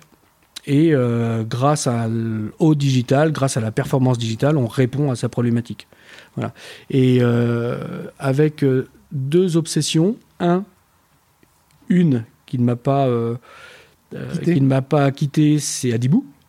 Ouais, d'accord. En, en- en- comment dire, en business model. Un business model, c'est-à-dire Voilà. que monsieur le client, on va vous faire expliquez-moi comment vous voulez fonctionner, et c'est l'informatique qui va s'adapter à votre métier et pas l'inverse. Il y a des secteurs de métier, notamment le monde du vin, où je t'assure que quand tu as ce discours, c'est t'es le Père Noël, hein. Hmm. T'es le Père Noël. Tiens, bah d'ailleurs, ça me fait penser, secteur du vin, on a, euh, on a euh, deux clients au cabinet. Il faut absolument qu'ils viennent euh, nous expliquer un petit peu euh, Ah ouais. euh, derrière le micro euh, ce qui Ce- fonctionne, leurs enjeux et tout. Parce ce que c'est- monde-là est en pleine révolution. Et notamment grâce au digital. Parfois protégé, parce que dans le vin, il y a beaucoup de filières. Il y a beaucoup d'intermédiaires, etc. Et tout le monde a un petit peu peur que le digital vienne piquer son métier. Mais il y a des choses passionnantes, passionnantes à faire. Et la deuxième obsession, c'est la connectivité. Donc, en fin de compte, le, le logiciel qu'on va vous faire ou le site e-commerce qu'on va vous faire doit s'intégrer dans votre système d'information. Aujourd'hui, tu achètes une bouteille de pinard sur le site de Castel. Elle arrive 48 heures après euh, chez toi sans aucune manipulation humaine. Ça paraît tout bête, hein, mais quand tu as 2-3 serveurs, euh, ça marche. Quand on te retrouve chez Castel avec des. des enfin, tu t'imagines même pas le, le, le, le- le métier du DSI là-bas. quoi. Oui. C'est des, les enjeux sont, sont colossaux. Ok. Euh, pour terminer euh, là-dessus, euh, au final, maintenant que tu es salarié, ouais, bon après, c'est un peu biaisé, la réponse, ça va être facile pour toi. Parce que, Ah bon? Bah oui, puisque tu viens de dire que tu es intrapreneur. Donc si, je résume bien, en fait, tu as tous les avantages du salariat avec les avantages de l'entrepreneur. La question habituelle, elle est... En fin de compte, on me dit, souvent on me dit, mais ça, ça te fait quoi de rendre des comptes? Alors déjà, première chose, c'est rendre des comptes, parfois c'est se rendre compte. Oui, puis on rend des comptes euh, toujours. Moi, je Et- suis chef et d'entreprise et, je rends des comptes à et mes la salariés. deuxième- merci, merci. Mhm. Et la deuxième chose que j'allais, venir, c'est mais, enfin, c'est la question que je pose aux deux trois personnes qui m'avaient posé cette question. Mais je dis, vous vous rendez jamais de compte, vous? Mhm. Si. En fin de compte, là, oui, il y a, y, a, y a- y des avantages. Bien sûr, il y a des avantages euh, au groupe, notamment euh, euh, il y a deux ans, quand, quand j'ai voulu racheter une. je voulais que le groupe Inog rachète une structure sur, sur Nantes. Euh, j'ai eu la possibilité de le faire, comme je, l'ai fait il y a 10 ans. Il y a 10 ans, il fallait que j'arrive à convaincre une banque. Hmm. Il y a deux ans, il fallait que j'arrive à convaincre Jean-Luc Tesson. Bon, euh, je le dis avec beaucoup de sourire euh, pour nos amis banquiers. Je vous promets que c'est beaucoup plus facile de convaincre Jean-Luc Tesson d'acheter une société qu'un banquier. Il, Voilà, donc- il, est, il est pas soumis à la même Ouais, réglementation. voilà, euh, voilà. Balle 4, balle 3, etc. Il y en a à qui ça va parler. Bon, bah, il y a, il y a- ouais. Donc, il y a- ouais, il y a forcément des, des- des avantages. Après, bah, comme tout, euh, euh, c'est pas des inconvénients. C'est- il y a un cadre. Toi, c'est dans un groupe familial, euh, etc. Mais, enfin, moi, personnellement, je m'y retrouve complètement parce que j'ai la, j'ai la, on me laisse la possibilité de, d'exprimer tout ce que j'ai appris pendant 20 ans. Et je partage tout ce que j'ai appris pendant 20 ans euh, à mes pairs, à mes pairs au groupe. Voilà, puis on, a de la chance d'avoir euh, 5, cinq filiales, donc 5 DG, euh, 5 DG avec des parcours totalement différents et, euh, faire partie du, COMEX et, travailler sur la stratégie du groupe, c'est quelque chose de, passionnant. J'apprends, je te dis que je, euh, fais part de mes 20 ans d'expérience, mais j'en apprends tous les jours. Euh, Je travaille avec le DG de- d'une des filiales d'Artes sur, euh, sur Bordeaux, euh, qui a quelques années de plus que moi, et, mais, mais peu importe, il faut voir ce que j'apprends auprès de lui. Quoi. Ouais. Tu vois? Bon, moi, c'est mon leitmotiv au quotidien euh, et dans ma vie en règle générale, c'est de continuer d'apprendre. Et je pense que je changerai de, de, de- de métier, de vie ou autre le jour où je n'apprendrai plus. Alors après, il faut, faut se mettre en situation d'apprendre aussi. C'est-à-dire euh, aller chercher des nouveaux marchés ou rencontrer des nouvelles personnes ou se spécialiser, se former. Mais euh, enfin, moi, perso, rester, je me vois pas faire exactement la même chose que ce que je fais aujourd'hui dans les mêmes conditions dans 10 ans. Clairement pas, quoi. Il y en a à qui s'appelait. Et il y en a un qui s'appelait... D'ailleurs, euh, moi j'ai dit, j'ai dit à Priscille, donc l'actuelle présidente, c'est-à-dire que euh, bon voilà, on se donne une échéance, tra- travailler ensemble un certain nombre d'années, ce sera peut-être plus. Je, je- je ne sais pas, mais en fin de compte, moi je lui dis voilà, le- moi ce que j'aime faire et là où où, euh, où je pense que je performe, puisque j'aime le faire, c'est de développer. Le jour où tu vas me dire, bah voilà, on fait 12% de rentabilité, il faut passer à 13, je suis pas sûr que je sois la bonne personne, parce que moi, tu vois, j'en étais arrivé là avec Innova et Zephyr. Tu vois J'apprenais plus. C'est- pas prétentieux ce que je dis. C'est parce que j'ai dit il y a 10 minutes que j'apprenais là tous les jours. Ouais, moi, j'ai besoin d'apprendre, Tu n'étais quoi. pas la personne pour justement prendre le virage qu'il avait besoin de prendre. Non. Voilà. Voilà, c'est Mm. tout. Mais il faut en avoir. euh, euh, on, parle de, on parlait de développement personnel tout à l'heure avec Enneagram. Il faut, faut en avoir conscience. hein. C'est- dur hein, de, de, de, de se regarder, de dire bah, écoute, euh, voilà, est-ce que je suis encore la bonne personne quoi? Euh, justement, faites C'est le facile test. à dire. Je ouais. suis allé taper tout à l'heure sur internet, donc c'est Enneagram. Vous tapez euh, Enneagram comme ça se prononce sur Google et puis il va vous corriger l'orthographe euh, automatiquement. Et puis bah, faites le test et puis bah, vous verrez où, euh, qui vous êtes. C'est facile de dire euh, à un collaborateur, enfin de lui dire pas toujours, mais en tout cas de, de penser d'un collaborateur. Bon, ça y est, on a fait 15 ans ensemble, mais là, la, la- la- la société, elle a pris un virage, euh, tu vois bien, il est, il est plus fait pour, quoi. C'est facile, ça. Mm. Mais faites-le pour vous, ouais. Et, et euh, réfléchissez à qu'est-ce que vous voulez faire, qu'est-ce que vous aimez, qu'est-ce que vous voulez faire de, de, de, de, de- de votre vie euh, professionnelle et de votre vie personnelle demain, quoi? Euh, Justement, pour terminer euh, sur cet échange, je vais te poser deux trois questions euh, assez classiques et récurrentes euh, sur ce, ce podcast. Tes grands objectifs justement pour l'année à venir ou les années à venir, c'est quoi? Ah, ça, c'est facile. ah bah ouais, t'as préparé. Non. préparé. Alors, mais j'utilise le mot préparé. En fin de compte, mon gros objectif de 2022, et je t'aurais posé, euh, tu m'aurais posé la question il y a deux ans, je t'aurais dit la, la même chose. Euh, mon objectif de 2022, c'est de préparer 2023. Je suis toujours en préparation de l'avenir. Oui. Le passé m'intéresse très peu. Le non, le passé ne m'intéresse pas du tout. Le présent m'intéresse très très peu. Et par contre, je suis toujours dans le futur. Toujours. Bien. Ok, je rebondis pas sur ta réponse. Elle me convient tout à fait. J'ai pas de, de remarques particulières. Euh, Il en faut. Il y en a, il y en a qui travaillent très bien le quotidien. Ouais, enfin, bah si, maintenant que tu, tu rebondis, je vais le dire. Mo- Moi, j'ai du mal. euh, j'ai beaucoup, enfin, je vais pas dire, non, j'ai pas beaucoup de regrets, mais j'ai tendance à regretter un petit peu. Et dans un monde où euh, ça bouge énormément, et pour un mec qui est perfectionniste comme moi, putain, t'en vois passer des opportunités manquées, quoi. Ah, c'est clair. Et, Ouais, mais tu sais, parfois, les bonnes affaires, c'est celles que tu fais pas. hein. Aussi, aussi, aussi, c'est vrai. Tu la notes pas, celle-là. Non, non, mais elle est, elle est bien. Les bonnes affaires, c'est celles que tu fais pas. Ouais, non, mais c'est vrai, il y, a il y a des investissements. euh, on voit tous les investissements manqués, notamment en immobilier, qu'on aurait pu faire. Ouais, bah oui. Mais attends, euh, il y a aussi des trucs qui se sont cassés la gueule. Hein. Et, et Mes parents, des- ils me le disent tous les jours. Pourquoi on n'a pas acheté un appartement à La Rochelle euh, il y a 30 ans quand tu Mm. faisais tes études Mm, mm. Bah, parce que maman, c'était comme ça, quoi. Alors si justement, petit conseil, parce que l'idée, et on va revenir sur la question d'après, euh, euh, conseil bon plan. Conseil bon plan, tu vas nous donner dans la foulée. Non, l'idée de ce podcast, c'est d'é- d'échanger des conseils. Et moi, le conseil que je donne aux gens maintenant et que j'essaye, il faut que je me l'applique à moi-même, pour ne pas regretter justement, c'est quand tu prends des décisions fortes, impliquantes et impactantes, et que tu y vas ou tu y vas pas, tu notes pourquoi tu y es allé ou pourquoi tu y as pas été. Ah. Et il y a un truc tout con, c'est que bah, il y a 2-3 ans, euh, j'ai pas acheté ça, tout simplement parce que j'avais pas le pognon. Voilà, c'est une bonne raison. Exactement. Et, et- et il se trouve qu'aujourd'hui, j'aurais eu les moyens de l'acheter aujourd'hui. Et, et en fait, tu l'oublies ça et tu te dis putain, pourquoi j'ai pas acheté machin. Et en fait, quand tu l'as noté, tu dis bah j'ai pas acheté tel truc en 2017 tout simplement parce qu'il me manquait euh, 30 000 euros. Voilà. Et bah factuel. Et donc une fois que tu l'as noté, en fait, comme ça, bah, tu regrettes pas parce que tu sais exactement le pourquoi du comment euh, euh, t'y as pas été. Quoi. Alors justement, euh, petit conseil, euh, petit conseil, quels sont euh, tes bons plans et tes conseils dans le coin? Le week-end, qu'est-ce que tu fais euh, qui te fait du bien Est-ce que tu as des bons plans à nous partager? Non, j'ai une vie, moi, j'ai une vie super banale, moi. j'ai une vie super banale. J'ai. euh, bah, Ça peut être justement, attends, moi mon bon plan, euh, c'est euh, aller faire un footing forêt d'Olonne le dimanche matin avec mon pote. Ouais, hein, moi, j'ai une, passion depuis, depuis, depuis, pff, depuis que je suis né, ouais, depuis 5 ans. À l'âge de 5 ans, c'est le foot. Oh non, j'en Et étais sûr que t'allais venir, Bah ouais, je savais, je savais que j'allais venir là-dessus.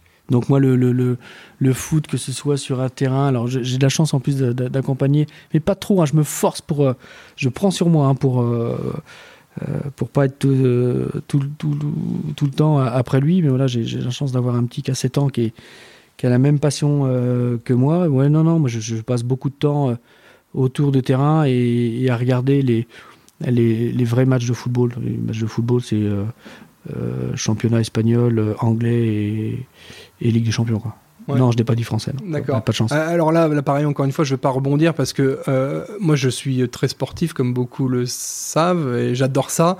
il y a un ou deux sports où je suis très très mauvais et le foot en fait partie. En fait partie. Euh, le foot en fait partie et, et, et, et j'aime pas ça. Et j'aime pas ça, donc euh, je ne peux pas rebondir sur le sujet du foot, même si je sais qu'il y a beaucoup de, ouais, n'ayons pas peur des mots, d'animosité sur les championnats. Euh, Ouais. La Bundesliga, la Ligue française, la Ligue italienne. Apparemment, il y en a des bons, il y en a des mauvais. Tu sais en parler, c'est déjà pas mal. Ouais, ouais, ouais, bah, je sais faire illusion, ça c'est le principe des gars en école de commerce, ils font illusion sur deux, trois sujets. Bref, Et puis j'ai une autre, euh, j'ai un autre bon plan qui, qui, qui peut, euh, qui peut euh, servir aux, aux auditeurs. ouais. Euh, c'est depuis euh, depuis trois ans, depuis un peu, ouais, trois ans et demi, ouais. Euh, je prends des cours de chant. Ah, ça te fait sourire. Non, alors, Ah, si, non, je t'ai vu fait- sourire. Ouais, oui, oui. Eh ouais, je t'ai vu sourire. Mais parce que, en fait, moi j'en serais incapable. Eh bien, c'est mon yoga à moi. Ouais, Sauf que je suis pas dans, je cherche pas le confort dans l'inconfort. Ça me fait pas mal.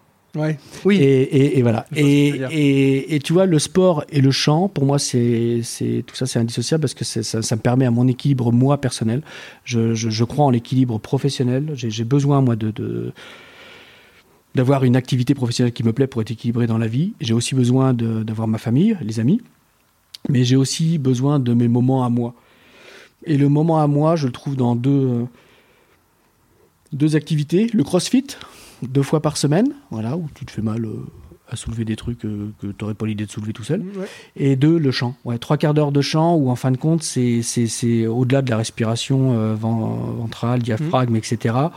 C'est un moment où, pendant trois quarts d'heure, une heure, euh, t'as pas le choix de penser à ce que tu es en train de faire. Oui, Et- t'es obligé de focus à Ah 100% ouais. là-dessus. Voilà, ouais. Et puis, euh, et puis bon, j'ai de la chance d'avoir une coach vocale qui est, qui est- qui est top et on travaille à la fois C'est sur des le- cours particuliers? Ouais, coup particulier à la fois sur l'émotion et, et un peu la technique. Mais, mais tu vois, par exemple, chanter euh, euh, devant un miroir, c'est un truc, c'est horrible, c'est très compliqué, mais ce que, ce que tu apprends sur toi-même, c'est franchement, c'est extraordinaire. Et ça, tu vois, c'est dans euh, euh, c'est dans mon agenda de la semaine. Oui, c'est bloqué. C'est bloqué. Ouais, ouais. C'est-à-dire que euh, ça fait partie de, de- de ma vie, c'est bloqué, c'est euh, euh, le lundi de 11h30 à 12h30. Voilà, c'est pas la peine d'essayer de m'appeler à ce moment-là, je suis en cours de chant. Bah, dans, dans nos vies quand même assez chargées, entrepreneuriales et autres qu'on a, le, le seul moyen de s'astreindre à ça, c'est de bloquer les créneaux. Parce que sinon, j'ai- t'as toujours une bonne excuse. J'ai connu des dirigeants, notamment au CJD, qui disaient ah non non, moi je peux pas, je pourrais pas partir ailleurs. Déjà, j'ai pas le temps. Mais si si si, c'est une histoire de priorité. Euh, voilà, tu prends le temps. C'est pas que tu n'as pas le temps, c'est que tu prends le temps. Et deux, ah non, mais moi mes collaborateurs, s'ils savent que je suis parti, et alors Qu'est-ce que tu dois au collaborateur Parce que le collaborateur, tu te justifies quand tu vas manger euh, euh, des petits fours ou que tu fais une AG, tu le disais tout à l'heure, à 20h chez un client. Non, Ouais. non, non, il faut, il faut se décomplexer de tout ça. Facile à dire, mais pas facile à faire. Non, c'est fois, facile, euh, 49 ans, 49 ans euh, euh, 20 ans derrière, euh, oui, ouais, c'est- plus facile. Euh, J'ai fait partie des gens où à 30 ans, il, était, euh, il fallait que je sois le premier arrivé, il fallait que je sois le dernier parti. Pourquoi? J'étais le boss. Mais ça, mais heureusement qu'on n'en est plus là, quoi. Mm, vois ça change. Ça commence Ça à commence à changer, ouais. Euh, Il y a plein de choses qui ont fait beaucoup bouger les lignes là-dessus. Le télétravail en fait partie. Euh, mais il y a encore euh, beaucoup de, de personnes à convaincre et de secteurs à convaincre. Il y a des secteurs qui sont plus ou moins en avance là-dessus. Ouais, nous, dans le web, Ouais. tu vois bien qu'on Oui, connaît, c'est ouais. la Californie, quoi. tu vois Bon, ça sera le mot de la fin, justement. Le web, c'est la Californie. Euh, une citation pour terminer, Boris? Ah oui. C'est pareil, elle me suit. c'est- Alors j'ai deux, euh, deux, deux, deux- deux mentors, moi, dans le métier. Le, le- le- je dirais le premier, c'est Bill Gates. Voilà, Bill Gates, euh, c'est, il a tout créé, ce, ce- ce monsieur-là. Et aujourd'hui, euh, s'occuper de, de l'Afrique comme il le fait avec sa fortune, c'est, top. Mais c'est pas lui qui m'a donné la, le, le proverbe, c'est son copain Steve, Steve Jobs, qui disait Love can do. Faites ce que vous aimez. Et c'est une philosophie que vous pouvez intégrer aussi chez vos collaborateurs. Cherchez à voir quelles sont les pépites qui sont chez vous. Vous leur donnez une mission à un collaborateur. C'est peut-être pas forcément une pépite parce qu'il n'aime peut-être peut-être pas ce qu'il fait. Et cherchez en lui ce qu'il aime faire. Et vous allez voir que vous allez peut-être le mettre sur d'autres missions où il va s'éclater. Et s'il s'éclate, alors il va vous faire du bon boulot. Et se révéler. Et se révéler. Ouais, Donc, sera le mot de la fin. Love can do. Ok, ce sera le mot de la fin. Euh, merci pour cet échange, Boris. J'espère que ça t'a plu. Oui. Euh, je pense qu'on est dans le thème. Je pense que les auditeurs euh, auront réussi à, à, à piquer deux, trois bonnes idées euh, par-ci, par-là. Euh, si jamais euh, vous voulez parler informatique ou développement personnel, Boris est votre gars. Il est à votre dispo. Euh, je suis sûr que euh, euh, prendra euh, le, le- le temps qui va bien pour répondre à vos questions. Si d'ailleurs vous voulez rentrer en contact avec un de nos invités, que ce soit Boris ou autre, bah, vous contactez le cabinet et puis on se chargera de mettre en relation les gens. Voilà, je vous souhaite une bonne fin de journée. Je vous dis à la prochaine. Merci Boris pour ton temps. Merci. Ouais. Merci à toi. Hey, si vous entendez de nouveau cette jolie petite voix à la fin de l'épisode, c'est que vous êtes arrivé jusqu'au bout. Bravo et merci. Ce contenu vous a plu? Aidez-nous à nous améliorer, donnez-nous des suggestions d'invités, voire même soyez l'invité. Vous pouvez nous mettre une petite note sur euh, Apple Podcast ou Spotify. Après, si ça vous a pas plu, euh, mettez pas de note. hein. Enfin, mettez pas une note pour mettre juste une étoile. Enfin, je sais pas, écoutez un autre podcast. Quoi. Voilà. Merci. Salut.